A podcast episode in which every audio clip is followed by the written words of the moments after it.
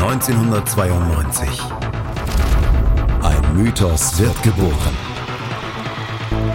Na Bravo. Der Podcast zu den Bravo-Hits auf meinmusikpodcast.de.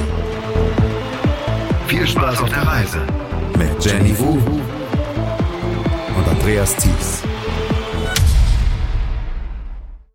Der 21. April ist mit einem ganz, ganz berühmten Geburtstag verbunden. Die Queen hat Geburtstag am 21.04. Auch Robert Smith von Secure hat am 21.04. Geburtstag. Das ist allerdings nicht Thema unseres Podcasts Na Bravo. Der 21.04.1992 ist laut chroniknet.de der 66. Geburtstag von der Queen gewesen. Und an dem Tag haben noch Bundesaußenminister Hans-Dietrich Genscher und sein rumänischer Amtskollege Adrian Nastase in Bukarest einen deutsch-rumänischen Partnerschaftsvertrag unterschrieben. Soweit so gut. Es war allerdings auch die Geburtsstunde der Bravo-Hits. Und diese Bravo-Hits sind der Gegenstand dieses Podcasts Na Bravo, zu deren ersten Ausgabe ich euch herzlich begrüßen möchte. Mein Name ist Andreas Thies, natürlich mit dabei und in allen Folgen mit dabei meine Partnerin Jenny Wu. Hallo Jenny. Hallo Andreas. Wir haben uns das ähm, des Themas Bravo-Hits angenommen. Und ähm, warst du ein Kind der Bravo-Hits? Sowohl der Bravo-Hits als auch der Bravo als Magazin ganz, äh, ja, ganz intensiv sogar. Also die, das Bravo-Magazin gibt es ja schon eine ganze, ganze lange Zeit. Die Bravo-Hits sind 92 dazugekommen. Und wenn man sich fragt, wer, wie die denn wohl entstanden sind, diese Bravo-Hits, dann muss man sich äh, Thomas Schenk angucken. Thomas Schenk gilt als der Erfinder dieser Bravo-Hits. Der hat der Süddeutschen vor einiger Zeit ein Interview gegeben, wo er erklärt hat, warum die Bravo-Hits entstanden sind. Und die sind entstanden, weil er äh, die Werbung von zum Beispiel Larry Smash Hits oder von Ronnie's Pop Show gesehen hat und sich gedacht hat, wir bei Warner müssen das doch auch abschöpfen, dieses Potenzial. Und dann hat er die Bravo-Hits konzipiert. Und die Bravo-Hits waren eigentlich darauf aufgebaut, in sechs Wochen erscheint die CD. Wir müssen jetzt wissen, was in sechs Wochen an Hits da ist, beziehungsweise welche Hits in den Charts dann sein werden. Und diese Bravo-Hits müssen dann gekauft werden. Und das war die Geburtsstunde 1992 noch mit einer einfachen CD. Und ähm, es sind weit über 100 Folgen inzwischen entstanden. Und damals, 1992, gab es noch eine einfache CD. Seitdem jede Bravo Hits, seit der Bravo Hits 2, alle in den deutschen Charts auf Platz 1 gelandet. Warum glaubst du, ist die Bravo Hits so ein Phänomen geworden? Weil die Bravo funktionierte ähm, als Blatt, als Magazin. Und es war 92, da war ohnehin so vieles im Umbruch in Deutschland und auch in Europa. Und man fand sich irgendwie zusammen, also erstmal als, als geeinigtes Deutschland, aber auch musikalisch. Da gab es so viele Genres, die entstanden sind und äh, aber auch die Zeit der Aufklärung. Man sprach über, über viele neue Sachen und auch über Musik und man tauschte sich anders aus. Und äh, Musik und Popkultur war das große Thema der 90er. Und die Bravo war ja damals auch der Standard. Ich meine, wir hatten noch andere Magazine wie zum Beispiel Pop Rocky, aber keins kam an die Bravo heran, weil das war für uns, für uns Heranwachsenden, für uns Pubertierenden war es eine absolute Referenz, oder? Die Bravo als Magazin, ja. Das ein oder andere Mal habe ich mir auch die Popcorn gekauft, weil es da so ein nettes Gimmick so gab, also wie ein ja. Halsband oder eine Kette oder, oder, oder Aufkleber. Aber es war natürlich immer die Bravo, ja. Die war maßgeblich ähm, führend auf dem Markt und absolut zu Recht auch. Ja, und sie hat tatsächlich Generationen von ähm, Jugendlichen hat sie verbunden und dann auch immer mit den Themen. Wir wollen natürlich in diesem Podcast dann auch so ein bisschen darüber sprechen, was die Themen damals waren, als die Bravo Hits erschienen ist, die jeweilige Bravo Hits. Wir wollen auch darüber sprechen, ähm, was die Zeit damals ausgemacht hat. Aber wir wollen natürlich vor allen Dingen über die Bravo-Hits sprechen. Und die Bravo-Hits sind äh, damals noch so ein bisschen parallel gelau gelaufen zu der Bravo, zu dem Bravo-Magazin. Wenn man sich zum Beispiel die Ausgaben anguckt, die Bravo, die Bravo-Ausgaben damals im April, nichts deutet darauf hin, dass es da eine CD gab, oder? Nein, gar nicht. Also da war natürlich viel Musikalisches und da gab es so die großen Nummern wie Michael Jackson oder auch David Hasselhoff auf den Titelcovern, auf den Titelblättern, aber auch so Phänomene wie Richard Grieco. Weißt du noch, wer das ist? Äh, Richard Grieco war äh, 21 Jump Street, oder? Genau, war ja. er neben, äh, ich habe es nie geschaut, aber war er neben Johnny Depp äh, mit Hauptdarsteller, oder? Ja, und es gibt dieses eine super Bravo-Cover, wo er mit so einem mit so einem Bandana da sitzt am, am Klavier. Das war sein Markenzeichen, ja am Klavier ganz nachdenklich guckend. Ja, aber auch, also verwegener Typ, aber äh, auch ein bisschen hat den Softie gespielt, oder? Ja, halbnackt auf jeden Fall auf diesem Cover von der Bravo Hits. Es war damals die Ausgabe 16 1992 und das war die Ausgabe, die zwei Wochen vor Erscheinen der Bravo Hits erschienen ist. Und was war, was war damals auf den Covern, beziehungsweise was waren damals die Themen der Bravo? Sie haben sich ja nicht nur um Pop gekümmert, oder? Nein, da war ja schon äh, lange die, die Dr. Sommer-Rubrik etabliert und auch die Fotolove Story. Das waren Elemente, die man also schon aus der Bravo kannte. Die hatten sich also schon über so über Jahrzehnte erstreckt. Und ähm, dann gab es immer mal Themen, die das in dem Jahr vielleicht in Deutschland die, die Jugend und die Leute beschäftigt haben, wie Ausländerfeindlichkeit und Ausländerhass. Und dann wurde ja, ich, ich würde vermuten oder ich hoffe, kontrovers diskutiert, beziehungsweise ähm, also breit darüber geschrieben, aber da ich die Ausgaben leider nicht mehr habe und nur noch anhand der Titel nachvollziehen kann, was da so in den, in den Magazinen stattfand, gab es dann so äh, auf dem Titel Umfragen wie Pro und Contra Asylanten. Da möchte man sich gar nicht vorstellen, wie, wie das dann behandelt wurde im Heft selber. Aber auch äh, politisch fand da jetzt gar nicht so viel statt. Äh, eher so große Themen wie Streit mit den Eltern oder das Drogentelefon, Drogen, Drogenberatung, was ist die Einstiegsdroge? Also viel, viel Jugendkultur, viel Sex, Drogen, äh, Elternstreit, äh, Wut, sowas, ja. Ja, also alles Themen, die damals die Heranwachsenden dann tatsächlich auch beschäftigte. Und das, was ich immer an der, an der Bravo recht interessant finde, auch jetzt nach im Nachhinein ist, dass es immer relativ genreübergreifend auch auf den Titelbildern war. Sie haben also alle wirklich Dinge abgegriffen, die es damals in diesem, ähm, ja, die es damals an Themen gab, ohne wirklich darauf zu schauen, müssen wir uns nur all das einen Themas annehmen. Und das war ja auch, also wenn man durchblätterte, es war natürlich sehr viel nackte Haut, sehr viel Poster und sehr viel Sticker. Also es war bunt. Und äh, meine Mutter hat immer, wenn sie mir die neueste Ausgabe gekauft hat, einmal durchgeblättert und hat für mich Stellen entweder geschwärzt, wo es sehr viel nackte Haut war und auch, das war auch ein großes Thema und ich kann mich erinnern, eine Zeit lang äh, in jedem, in jeder Ausgabe so eine Doppelseite zum Thema Tierquälerei, Tiere, Tierschutz und so. Und da waren dann teilweise recht blutige Bilder bei, also von Robbenfangen und so. Äh, das äh, hat meine Mutter für mich rausreißen müssen, sonst hätte ich die, habe ich die überhaupt nicht angefasst es ist, äh, es ist ein Thema, Sie haben wirklich alle über alles haben sie berichtet, aber auf den, auf den Covern waren natürlich die ganz großen Stars. Und wenn man sich die Cover der, des Jahres 92 anguckt, sind fast nur Männer drauf. Es ist zwischendurch mal Marie Fredriksson von Roxette ist drauf. Ähm, Shanice ist die erste Frau, die alleine auf dem Cover drauf ist, am 23.04.92, also quasi die Ausgabe, die mit der Bravo Hits erschienen ist. Und ansonsten quasi nur Männer. Es war damals ein männerdominierter Jahrgang. Thomas Gottschalk war unter anderem drauf oder Freddie Mercury, Kevin Costner, Richard van Damme ja. war drauf. Und in der Januarausgabe, in der ersten Ausgabe aus dem Jahr 1992, wer war da auf dem Cover? Ich habe es leider schon gesehen, deswegen muss ich es jetzt nicht nochmal raten. Es war Harpe Kerkeling damals. Ja, richtig. Heute auch nicht mehr vorstellbar. Und damals mit der Überschrift diskutiert mit, soll man schwule Stars enttarnen, weil er kurz vorher war er geoutet worden in einer RTL-Sendung von Rosa von Braunheim, dem schwulen Filmemacher damals. Und ähm, Happe Kerkeling hat in einem Interview vor ein paar Jahren gesagt, es war damals keine schöne Zeit, aber so schlimm war es jetzt auch nicht. Und ähm, damals war es ein Riesenskandal, als er geoutet worden war. Und ähm, er galt damals als absoluter TV-Star mit seiner total normalen Sendung. Wir sprechen auch gleich noch, weil er auch auf der Bravo Hits 1 drauf vertreten war. Und ähm, damals war er auch auf dem Cover drauf, so richtig jugendlich, grinsend war er da und ja, frecher Haarschnitt.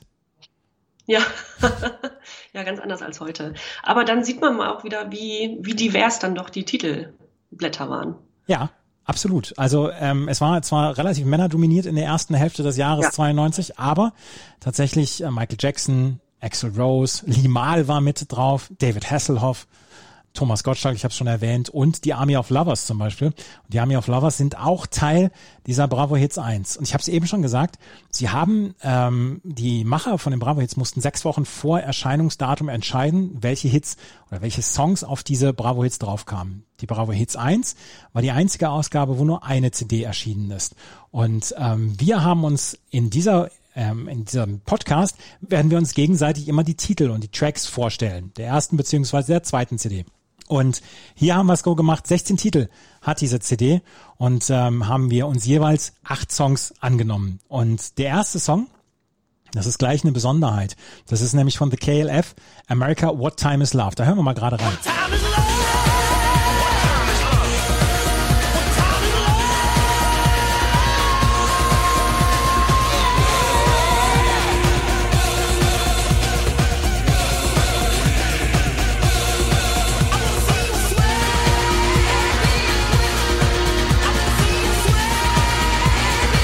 America, What Time Is Love von The KLF, ist auf Platz 6 in den deutschen Charts gewesen.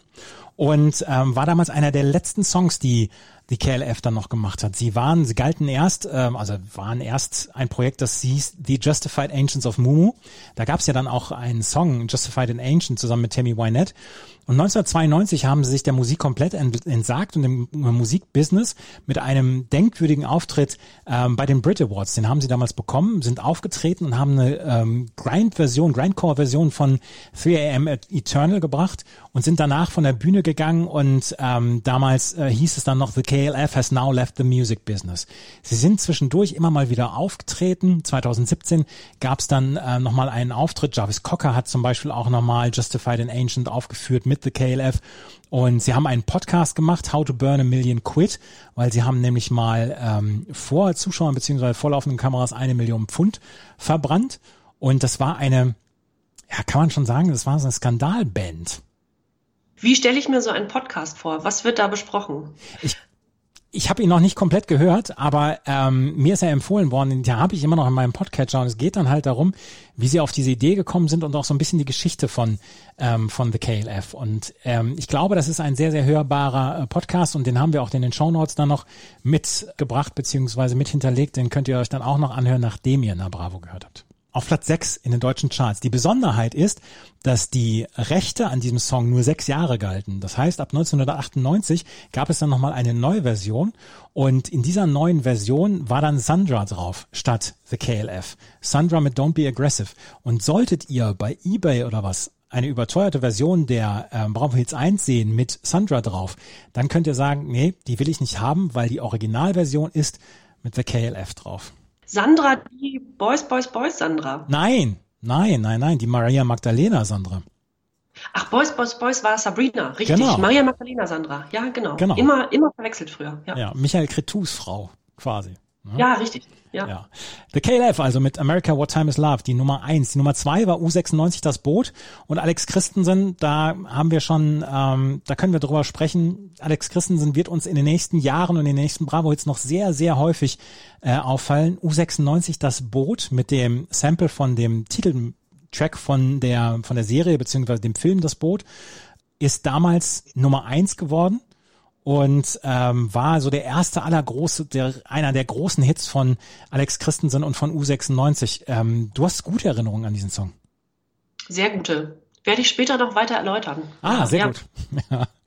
Mhm. Auf der drei ist ein Song, der so ein bisschen der Folgesong war, beziehungsweise einer der, der Nachfolgesongs. Marky Mark and the Funky Bunch. Marky Mark hatte eigentlich oder hat eigentlich eine relativ veritable Karriere, glaube ich, kann man sagen. Es ist ein Schauspieler inzwischen, der in vielen guten Filmen mitgespielt hat. Boogie Nights, Three Kings zum Beispiel, Departed.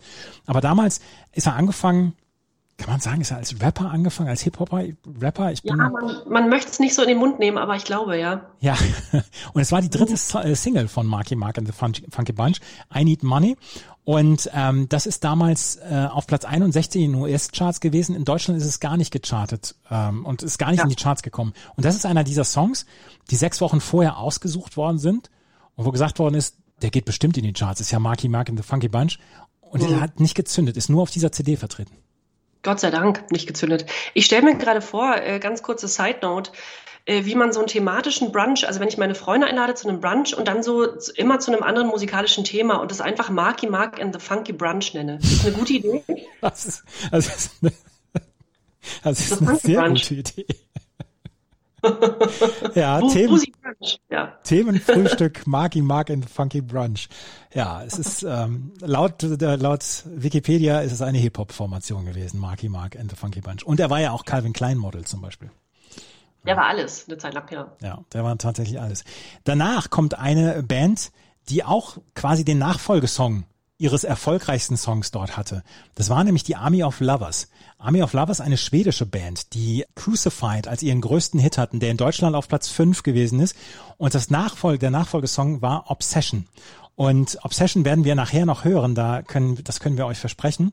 Camilla Henemark, die Sängerin, die ist irgendwann ausgestiegen 1991 oder 1992, der sagt man bis heute eine Affäre mit Karl Gustav, dem König von Schweden damals nach. Und das ist eine der interessanteren Geschichten dieser Band, die es gar nicht so lange gab, die bis 1993, 94, 95 dabei waren und seit 2001, äh, 2013 und 2015 nochmal Songs gebracht haben. Und ähm, aber komplett unter der Wahrnehmungsgrenze. Aber ähm, Camilla Henemark soll was mit Karl Gustav gehabt haben. Ja, keine Überraschung. Der war sehr umtriebig zu der Zeit.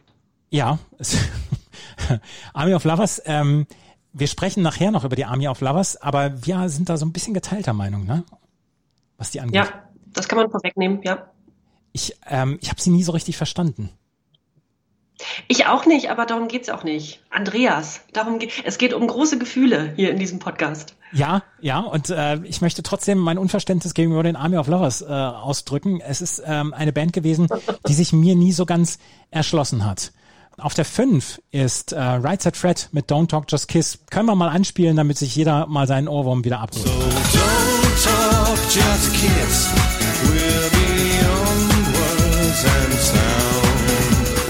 Brüder Fred und Richard Fairbrass haben 2019 nochmal äh, versucht, einen Hit zu landen mit She Always Loves. Ist eine Coverversion von dem deutschen Song Die immer lacht. Und Die immer lacht, der Song, der bereitet mir Albträume. Ja, bra brauchen wir nicht drüber reden. Das ist so Kickeröffnung äh, Eisenhüttenstadt, ne? So ein Lied irgendwie.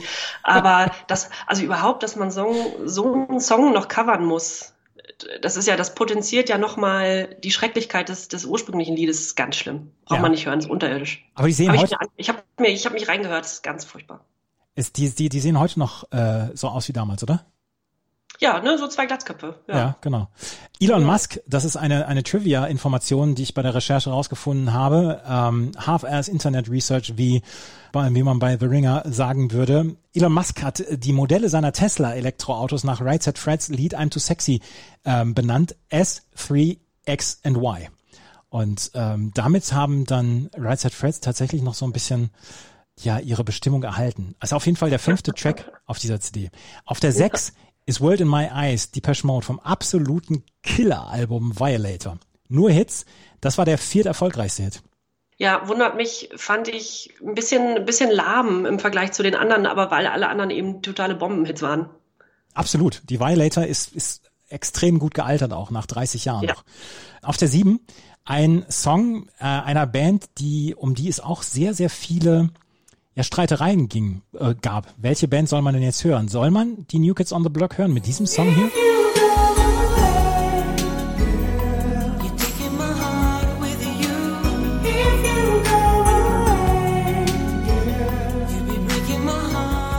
Die waren deutlich größer in Großbritannien und äh, den USA als in Deutschland, habe ich das Gefühl. Wenn man sich die Chartsplatzierung der Singles anguckt, zum Beispiel Hangin' Tough auf Platz 29 in den deutschen Charts, 17 Wochen Nummer 1 in den USA, äh, Step by Step auf Platz 8 in den deutschen Charts, Tonight, Killer Song, auf Platz 19 in den deutschen Charts und If You Go Away war nur auf Platz 34.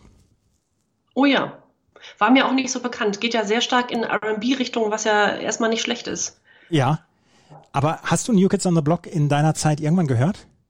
Nein, nie. Äh, also ohnehin nicht so viele Boybands, das äh, war gar nicht so mein Thema. Und hier waren die ja auch, wie du schon sagtest, nicht so richtig populär, beziehungsweise hat sich das so aufgeteilt in, in Sync und Backstreet Boys und später dann Caught in the Act, äh, was ja auch ein Riesenphänomen war. Aber New Kids on the Block, nee, obwohl die ja schon sagen wir mal in Anführungszeichen, die coolere der Boybands waren, ne, aufgrund des Looks und so. Und weil die eben noch eine andere, noch einen anderen Sound drin hatten, also fast schon ein R&B-Sound, waren die jetzt nicht so, nicht so schlecht, aber haben mich nicht so richtig gekickt, nö. Wenn ich ein Guilty Pleasure hätte, oft äh, in der Karriere von New Kids on the Block, dann ist es Tonight, aber Gott sei Dank, die werden wir niemals besprechen in dem, in den Bravo-Hits hier. Ähm, Wirst nie in die Verlegenheit kommen. Nein, werde ich nie in die Verlegenheit kommen. Und dann mit acht ist ein Auftritt von Harpe Kerkling, wir haben gerade eben über ihn gesprochen, ist Hurz von Harpe Kerkling. Und das ist so ein bisschen der weirde Track auf diesem, auf dieser Platte, weil Hurz ist äh, damals ein Sketch gewesen, beziehungsweise eine, ein Auftritt gewesen von Harpe Kerkeling und seinem Partner im Ratssaal in Stur. Und damals, damals sind sie als zeitgenössisches Komponistenduo aufgetreten und haben diesen Song aufgeführt. Und die Menschen haben damals versucht, ernsthaft mit ihnen zu diskutieren, weil alle davon ausgegangen waren, das meinen die ernst, die beiden. Und ähm, Achim Hagemann übrigens, der auch der Familie Popolski macht, ist sein Partner, ist der Partner von, von ja. Habeck Kerkeling.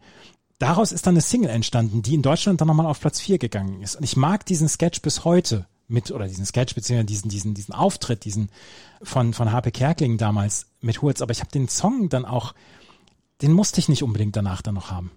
Ja, da bin ich anderer Meinung. Finde ich zeitlos und gut und also das, was der Song gemacht hat. Äh, ich habe übrigens in der, ich sage mal, Recherche äh, zu, dem, zu der heutigen Ausgabe äh, mir kurz angehört und der Song auf dem Album ist ja ein anderer als diesen, diesen Skit oder diesen Auftritt, den man kennt. Der ist ja nochmal ganz anders, mit einer ganz anderen Melodie unterlegt. Das ja. finde ich dann auch fast unnötig, aber ähm, eben weil das so einschlug damals, gehört er unbedingt auf die Bravo-Hits. Es ist auf der Bravo jetzt auf jeden Fall eins, auf der eins drauf und äh, es beschließt so ein bisschen die erste Hälfte, die ersten acht Songs. Und Hurz ist in Deutschland, wie gesagt, auf Platz vier eingegangen und damals, ich glaube, Harpe Kerngelegen war nie größer als zu dieser Zeit, total normal. Und ähm, mit diesem, mit dieser, mit dem Teil, wie er da diesen Radsaal in Stur reinlegt. Ja. Ja, überhaupt. Also es war, es war Kerkelings Zeit. Ja, ja. Also diese äh, unvergessen, diese als äh, äh, Königin Beatrix, Beatrice. Genau. Ja. Genau. Ja. Und ähm, wie er bis vor Schloss, Schloss Bellevue gekommen ist, also ganz, ganz großartig. Das waren die ersten acht Songs. Gleich sprechen wir über die zweiten acht Songs, dann sprechen wir über die aus unserer Sicht am besten gealterten und am schlechtesten gealterten Songs und dann über unser kleines Guilty Pleasure. Das alles hier bei Na Bravo auf mein Musikpodcast.de. Bravo jetzt eins, ein Klassiker. Bei eBay und Discogs werden Höchstpreise dafür bezahlt, wie wenn ihr die Originalversion habt, die mit The KLF. Und Jenny, du hast das äh, Podium Songs 9 bis 16. Wie fängt's an? Oh, fängt an mit Mr. Big. Und das ist so eine Band, die man heute liest, wo man heute den Namen liest und die nicht mehr so richtig einordnen kann. So geht's mir jedenfalls. Ich glaube, du siehst das anders. Aber Mr. Big liest man und denkt, hm, und dann liest man den Titel To Be With You. Und da hören wir mal rein.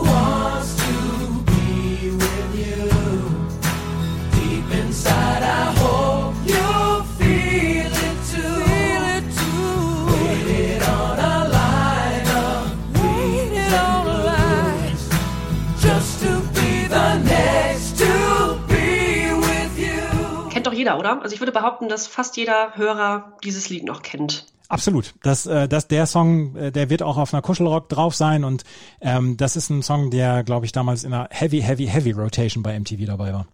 Richtig. Was ein bisschen schade ist, dass Mr. Big ja eigentlich als, als Rockband, als Classic Rock oder als, wie nannte man das damals, gar nicht Poprock, sondern schon also ne, einigermaßen etablierte Rockband war und dann aber ausgerechnet den größten Erfolg mit so einem soften Hit hatten. Ja, und sie hatten nur Hits äh, mit, mit soften Songs, mit ähm, Hardrock-Balladen, mit Rock-Balladen. Und wir werden auch in einer der nächsten Sendung dann auch nochmal über einen weiteren Song von ihnen sprechen. Aber das, damit haben sie damals ähm, absoluten Knaller-Hit gehabt. In Deutschland war die Platte Lean Into It, war auf Platz neun, 30 Wochen in den deutschen Charts und in Österreich und in der Schweiz sogar noch auf Platz drei. Also damit haben sie damals richtig, ähm, richtig Asche gemacht.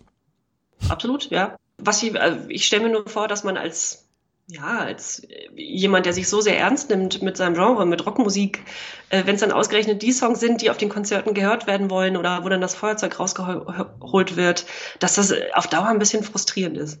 Ja, das könnte ich mir auch vorstellen. Einer der äh, Originalbesetzung ist sogar schon verstorben, Pat Torpy, der Schlagzeuger. Und es gab einen Gitarristen, ein ehemaliges Mitglied, der hieß Richie Kotzen. Kotzen, wie das Kotzen. Genau. Ja. Das ist der Fun Fact zur Bravo Hits 1. Kann man sich gut merken, ja. ja. Als nächster Song sagt einem jetzt auch erstmal nichts mehr. Clouseau mit Close Encounters. Ist eine War eine, oder ist, glaube ich, eine belgische Band. Mhm. Und waren eher, also waren in Belgien und den Niederlanden recht erfolgreich. Dieser Song hat es auf Platz 37 immerhin der deutschen Charts geschafft, war jetzt aber kein Überhit. Aber kennt man. Ich hatte ihn als Single. Wirklich, ja. Ja, ja, ich hatte eine Single. Und ähm, wir, wir sprechen ja, wir sprechen ja sehr viel wahrscheinlich dann auch in den nächsten, in den nächsten Ausgaben über das Heranwachsen. Und ich war 16 damals, als diese CD rauskam und oder 15 und ich war verliebt und ähm, Close Encounters ist ein Liebessong und den werden wir gleich nachher noch hören. Und ja, deswegen habe ich da nostalgische Erinnerungen drin. Ach ja, gut. Du hast auch ein großes Herz, ja. Da passt ganz viel rein, ganz, ganz viel Musik und ja. Schwärmerei. Genau, genau. Äh, dann haben wir Ten Sharp You. Es wahrscheinlich, spielt wahrscheinlich ähnlich rein. Also auch eine schöne Ballade, trief, also fast schon ein bisschen triefender Liebessong. Kennt man auch, wenn man ihn hört. Es sind beides, äh, Clouseau und Ten Sharp, die ist die Benelux-Fraktion dieser CD gewesen. Beide, ja. ähm, Ten Sharp aus den Niederlanden, Close Encounters, äh, Clouseau aus Belgien und ähm, haben damals Ten Sharp sogar auf Platz 4 in den deutschen Charts. Oh ja, ist aber auch der, wenn, wenn man es hört, der größere Hit. Und man muss nur, also man, ich würde ihn jetzt anstimmen, wenn das jetzt nicht äh, einige Hörer vertreiben würde, aber man hat den auch wieder im Ohr. Ja, sofort. Wir werden ihn auch nachher noch hören. Das, da bin ich mir sicher. Ja, als nächstes ein ganz großer ja, Star, Fats Domino, fast überraschend, mit einem Walking. Der Song, der eigentlich schon von 1957 ist, es aber in die Bravo Hits 1 1992 geschafft hat. Warum? Weißt du das? Das weiß ich, weil er damals in einer Tankstellenwerbung dabei war. Und äh, auch da ja. können wir jetzt nochmal reinhören, weil das, das, das bringt gute Erinnerungen, oder? Der Song bringt gute Erinnerungen. Absolut, ja. I'm walking, here's the need, I'm talking, by you and me, I'm hoping that you come back to me.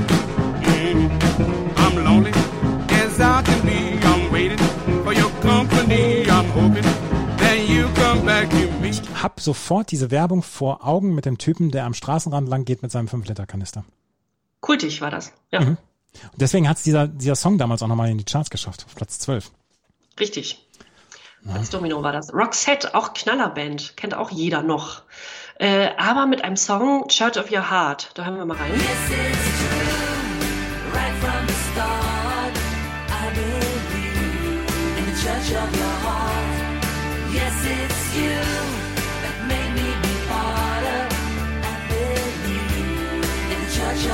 Der fällt so ein bisschen, vielleicht geht es nur mir so, äh, bei den anderen oder unter den anderen großen Hits von Roxette ein bisschen weg, ein bisschen ab. Ja, gebe ich zu. Der ist auf der ähm, Joyride auch damals drauf gewesen, ist als Single auf Platz 28 in den deutschen Charts gewesen. Damals gab es vielleicht in Europa kaum eine größere Band als ähm, Roxette, oder? Also Ende der 80er, Anfang der 90er, die hatten Look Sharp, wo Dangerous drauf war, The Look drauf war, Listen to Your Heart war da drauf. Ähm, Sie haben danach die Joyride gebracht, wo Fading Like a Flower mit dabei war, Spending My Time. Und Church of Your ja. Heart war so dass das Abfallprodukt so ein bisschen dann noch. Ja, leider. Äh, ein bisschen Füllmasse dann doch noch. Aber hat es immerhin auf die Bravo geschafft, was mich wundert. Aber ja, Roxette fanden auch sehr häufig 1992 auf den Bravo Magazin Titelcovern drauf äh, äh, statt. Die waren sehr häufig. Und das war ja auch eine sympathische Band. Irgendwie mochte man die, oder? Es gab niemanden, der gesagt hat, oh, finde ich schrecklich. Musik war, fand jetzt nicht jeder super, aber die waren irgendwie, das war eine nette Band. Ja, erstens kaum Skandale. Zweitens, also ich fand, Marie Frederiksson hat mit mir zusammen Geburtstag am 30. Mai, beziehungsweise hatte, ist leider viel zu früh verstorben. Und ähm, ich glaube nicht, dass es eine größere Band damals gab in Europa als als ähm, als Roxette. Sie haben ja dann auch noch Soundtrack von äh, Pretty Woman Pretty Woman gemacht, genau. Und ähm, waren damals auf Stadiontouren und ähm, ja gab kaum eine größere Band. Joyride ist 32 Wochen in den deutschen Charts auf Platz eins gewesen, war in, auf der ganzen Welt, außer in Großbritannien, waren sie auf Nummer eins mit der, mit der Joyride-Platte und ja, vielleicht gab es nie eine größere schwedische, schwedische Band, ja, aber nie, also mhm, zu der Zeit glaub, gab es, glaube ich, kaum eine größere Popband als Roxette. Und ich, also ich persönlich würde auch sagen, nichts verbindet mich so sehr mit der Zeit als äh, Roxette. Also das war noch bei mir noch weit vor der Pubertät. Aber schöne Erinnerungen an das kleine Kinderzimmer meiner Tante, die mit mir rauf und runter Culture Club und Roxette gehört hat. Wunderschöne, warme Erinnerungen an diese Band. Ja, ja also wie gesagt, vor ein paar Jahren ist leider Marie Fredriksson verstorben und Per Gessler hatte spektakuläres Haar. Das ist äh, etwas, was mir geblieben ist immer. ich frage mich, wieso das, wieso, wieso du das so betonst. Ja, ja. Die Hörer sehen dich ja nicht, Andreas. Die, ja, ich bin nicht mit so spektakulärem Haar gesegnet, aber ähm, es war vielleicht auch so ein bisschen der Robert Smith für Arme, Pierre Gessle. Ja. Also Roxette, glaube ich, kaum eine größere Band. ja, würde ich so stehen lassen. Na? Als nächstes Opus 3, nicht zu verwechseln mit Opus, Life is Life Opus, denn äh, ganz andere Musik. It's a Fine Day heißt der Song. Kennt man wohl auch, wenn man ihn hört. Das ist ein, ähm, ein schlimmer Soundbrei, nicht Fisch, nicht Fleisch, ich weiß nicht, was es sein soll. Das ist eine Band, die auch ganz, ganz kurz nur da war. Ähm, sie waren damals eine britische, eine, Band aus London und sie hatten mit It's a Fine Day einen Hit, der in, in amerikanischen Dance-Charts auch auf Platz eins war. Ähm, ansonsten ist da nicht viel mehr passiert. Und die, der Bandname stammte damals aus dem Stummfilm Opus 3 aus dem Jahr 1924. Ja. 1994 war das Licht schon wieder erloschen und man möchte auch sagen, völlig zu Recht.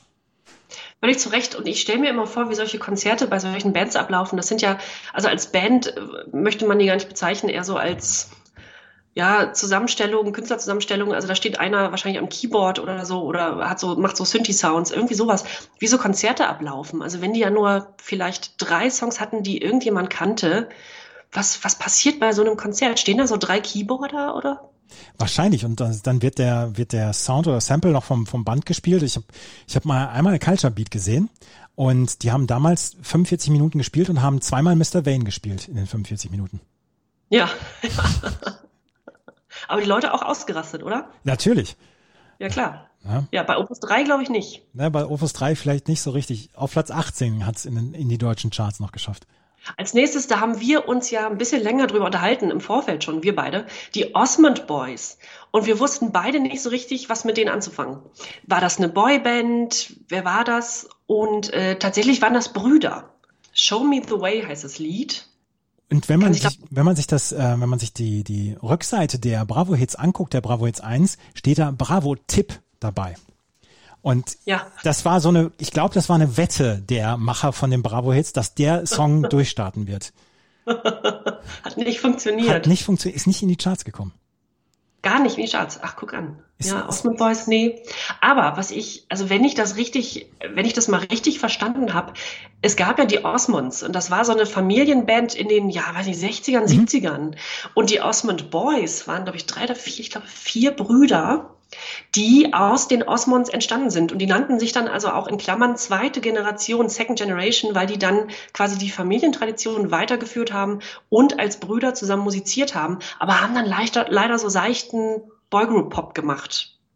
Es hat nicht funktioniert. Es ist der einzige Titel neben dem Marky Mark Song, I Need Money, der es nicht in die deutschen Charts geschafft hat.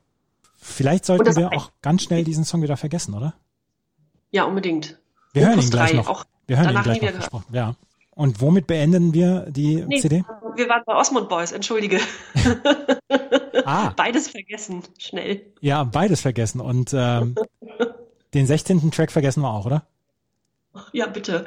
Also wie schon gesagt, U96, Alex Christensens äh, Liebesprojekt.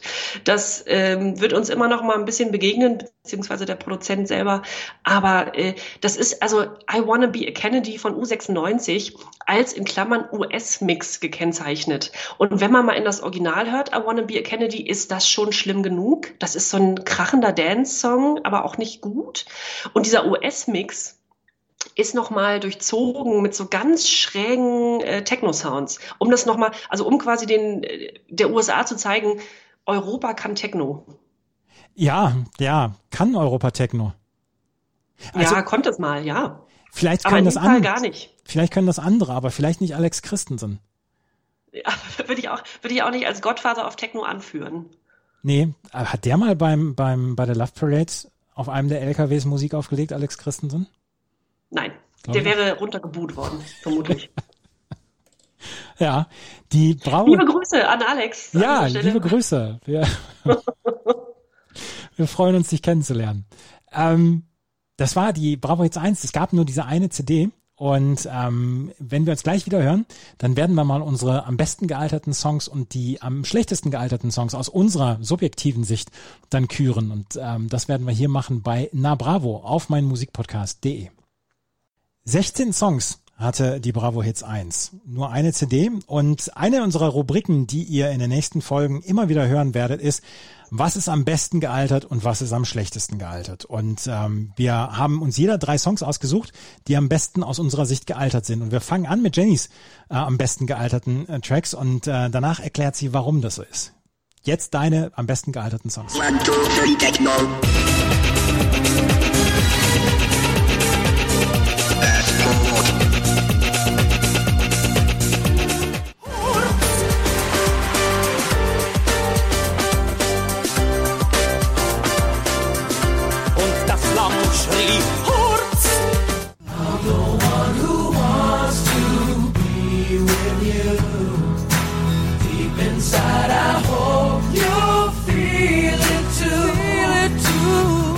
Alex Christensen vor der Pause noch äh, für I Wanna Be a Kennedy etwas verlacht, aber das Boot ist in deinen am besten gealterten Songs dabei. Ja, wir müssen mal, wir müssen ja die Wogen glätten mit Alex Christensen. U96, äh, da mögen sich auch die Geister scheiden, aber ich habe eine ganz intensive Erinnerung, weder positiv noch negativ an dieses Lied, aber es hat mich so sehr beeindruckt. Das Video, diese, dieses sehr beklemmende, erdrückende. Und ich stellte mir also als Kind immer vor, wie ich da in diesem, in diesem brennenden U-Boot sitze und so. Also das hat, das hatte eine Wirkung und äh, es kannte jeder, es ist zeitlos. Ich höre es heute noch ab und an mal und muss definitiv in die am besten gealterten rein. Ja, ich, ähm, ich mag den, den, die Titelmelodie von dem, von dem, von der Serie, Schrägstrich, dem Film, mag ich total gerne. Ich muss es nicht in der Techno-Version hören. Ja, ja, das würde ich grundsätzlich auch behaupten, aber in dem Fall Sonderstatus. Ja. Du hast auch Ja. noch Hurz dabei. Hurz, in der Version äh, ein bisschen, ja, also muss man mögen, äh, wäre es jetzt also nur dieser Ausschnitt, beziehungsweise nur das, äh, was da vorgeführt wurde, wurde damals von Harpe Kerkeling und seinem Kompagnon, äh, wäre das natürlich besser, aber das ist ja kein Lied in dem Sinne. Aber so als Lied ist es natürlich ein bisschen schräg und naja, äh, weiß nicht, ob man das jetzt so nebenbei hört beim Putzen oder dazu tanzt, aber es hat Kultstatus und Hurz muss unbedingt mit rein, ist am besten gealtert und kann man sich unbedingt immer noch mal angucken. Und dann haben wir noch To Be With You von Mr. Big. Ja, irgendwie ein Selbstgänger. Also wenn schon, also wenn da ein Titel bei ist, wo du nur den Titel lesen musst und schon die Melodie im Kopf hast, kann der nur gut gealtert sein.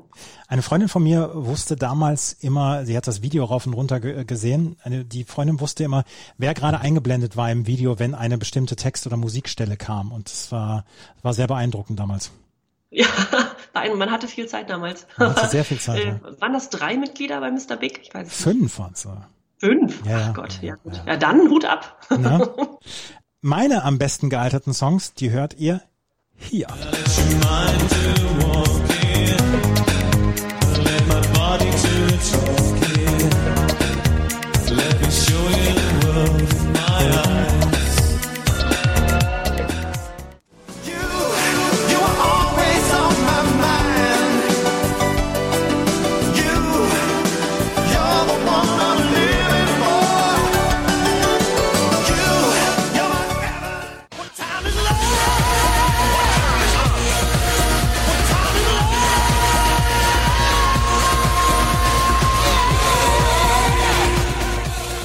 Also, was hatte ich als erstes? World in My Eyes von Depeche Mode. Wir haben schon vorhin darüber gesprochen. Violator ist ein absolutes Überalbum und es ist Kann man nach, so wie, sagen, muss man so sagen, ja. ist nach wie vor einer der größten, äh, größten Plattenverkäufe, die Depeche Mode jemals gebracht haben. Und World in My Eyes ist meiner Meinung nach heute noch absolut gut hörbar, ohne in irgendeiner Weise eine Silbe der Rechtfertigung bringen zu müssen. Und ich finde, das, das sollte dann auch immer bei diesen am besten gealterten Songs sein. Du musst dich nicht dafür rechtfertigen. Ja, ist akzeptiert. In dem Fall. Es gab größere Hits auf der Platte. Es, ähm, es gab natürlich größere Hits, aber ähm, dass der Song drauf ist, finde ich super und ähm, kann ich heute noch sehr, sehr gut hören. Dann ähm, ist es Mr. Big, äh, Quatsch, nicht Mr. Big, sondern Ten Sharp mit You. Und das ist so ein, das ist so Formatradio-Song, aber das ist ein Formatradiosong, wo ich nicht abschalte, wo ich nicht sage, boah, nee, komm, Leute. Ich erinnere mich an das Video mit dem Typen mit der Sonnenbrille, mit dieser runden Sonnenbrille und ähm, kann ich heute noch okay hören. Ja, da stehst du hier in unserem Fall alleine da. Ja, das ist okay. Das ist okay, aber ich komme damit äh, klar. Und am Ende ist, und da stehe ich alleine da, haben wir schon im Vorfeld besprochen, The KLF mit America What Time Is Love. Und ich finde, gerade durch diesen Brit Award Auftritt und so, so ein bisschen das Geheimnisvolle, was diese Band damals umgeben hat oder dieses Projekt The KLF, dadurch finde ich, hat es, hat es noch immer eine Relevanz und ich glaube, wir kommen gleich noch auf eine andere äh, Rubrik zu sprechen, wenn die in Großbritannien eine Tour ankündigen würden, wäre das in minus drei Sekunden ausverkauft. Die hatten, äh, die hatten so eine ganz, die hatten eine Fanschaft, eine sehr intime, aber die hatten eine, eine große. Also auch in, in Deutschland würde ich behaupten, ja. Ja, und Justified and Ancient, was wir nicht auf dem Bravo jetzt haben werden, weil es schon ein bisschen vorher dann auch entstanden ist, dieser Song mit Tammy Wynette, mit der Country-Sängerin, ist ein Riesenhit damals gewesen und war auch in der Heavy Rotation auf, auf MTV und ähm, den habe ich auch gerne ge geschaut und America What Time Is Love ist ein Song, der bei mir extrem gut gealtert ist und den ich, als ich das dann das erste Mal wieder nach Jahren gehört habe, habe ich gedacht, ja, das kann man so machen. Das, das kann so bleiben. Ich könnte mir vorstellen, KL, KLF mit Jarvis Cocker, wie du vorhin schon sagtest, dass der äh, mal gecovert hat, ne? Oder Genau. mit, mit denen auftrat. Wie war das? Ja, genau. 2017 ist der aufgetreten. Es gibt so ein 12-Minuten-Video von diesem Song, leider nur mit einer Handykamera aufgenommen worden, aber ähm, das war ganz okay. Das kann ich mir sehr gut vorstellen, ja. Wenn es am besten gealterte Songs gibt, gibt es auch am schlechtesten gealterte Songs. Und ähm, Jenny hat diese Liste ausgewählt und ich habe hinterher gedacht, ja, kann ich so komplett mithören. Unserer Meinung nach die am schlechtesten gealterten Songs auf der Bravo Hits 1.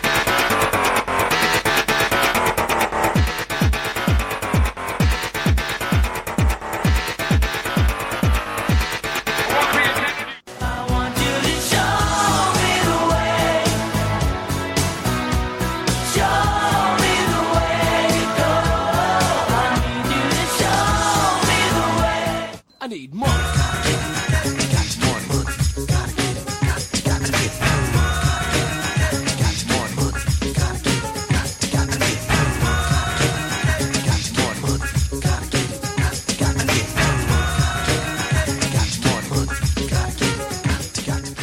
I Wanna Be a Kennedy von U96, wir haben vorhin schon drüber gesprochen. Alex Christensen zweimal bei uns vertreten. Ja, kann man dem Hörer fast nicht zumuten, den, den Song. Nee, nee, das, das geht auch nicht so richtig. Das ist etwas, ähm, muss man nicht unbedingt haben. Wir haben Marky Mark in the Funky, Funky Bunch mit I Need Money. Ja, ja, muss ich gestehen, dass jetzt, als ich, als er anklang, äh, habe ich ein bisschen mitgewippt, mich dabei erwischt, aber eigentlich darf der, also wenn man, wenn man Hip-Hop in Anführungszeichen setzt, darf, darf Marky Mark da eigentlich nicht stattfinden in dem Genre. Ja, aber was, was soll man machen, wenn der Song einfach nicht so richtig gut ist?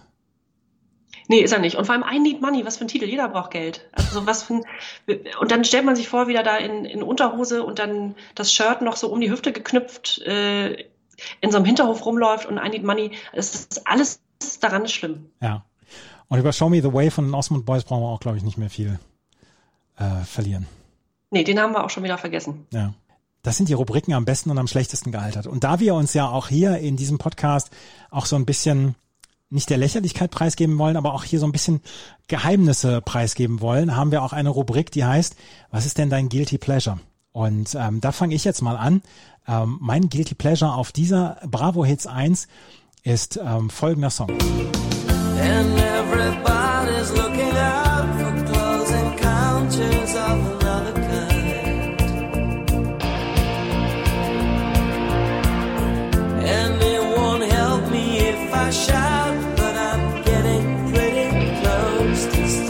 Close Encounters von Clouseau.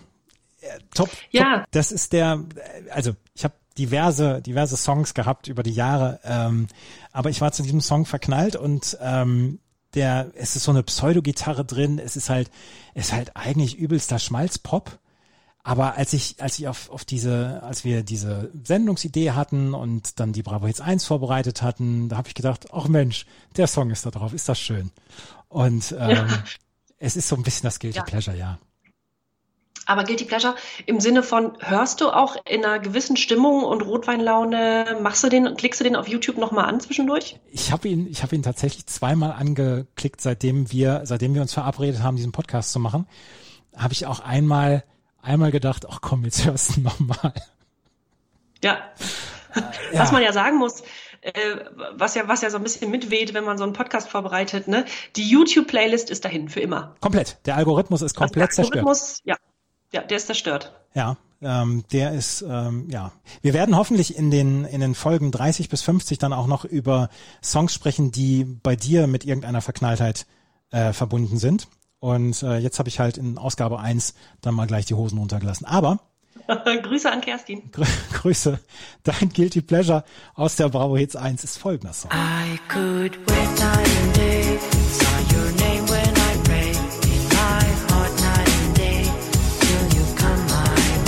Army of Lovers, Obsession. Während man in Ostwestfalen noch zu Clouseau geschmachtet hat, äh, habe ich in Mecklenburg in einer Kleinstadt dieses Video zum ersten Mal gesehen, Obsession von Army of Lovers.